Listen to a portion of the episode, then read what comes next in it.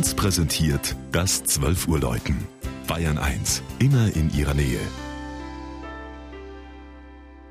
Es ist 12 Uhr. Das Mittagsläuten kommt heute aus Heidenheim in Mittelfranken.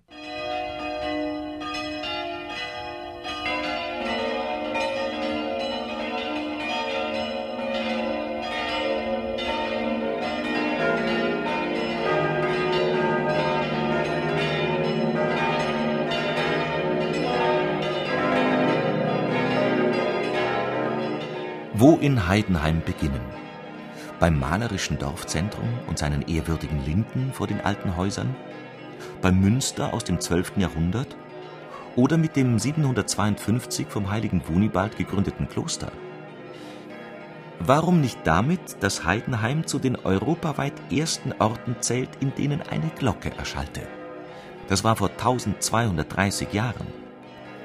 Es wird zwar nur eine aus Eisen geschmiedete gewesen sein, nach angelsächsischer Art, denn Wunibald stammte aus Wessex, und sie hing im Kirchenschiff und nicht im Turm.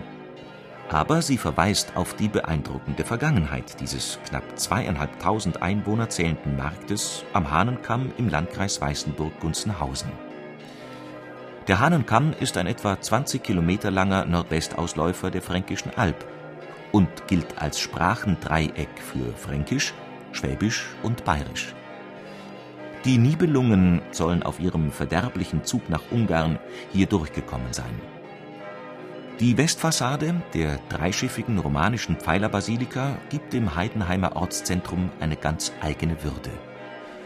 Unter den ziegelgedeckten Spitzhauben der mächtigen Zwillingstürme die Doppelturmanlage wurde im 19. Jahrhundert wegen Baufälligkeit abgetragen und völlig neu aufgebaut, schwingen seit 1988 neun Glocken, davon zwei aus dem 15. und drei aus dem 18. Jahrhundert.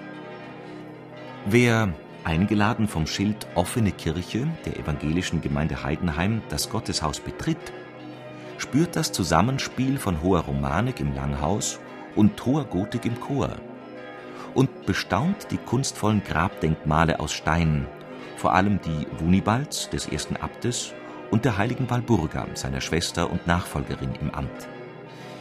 Vielleicht vernimmt er dabei, mit den Worten des Kirchenführers ausgedrückt, die wundervolle Melodie vollendeter Bauschöpfung.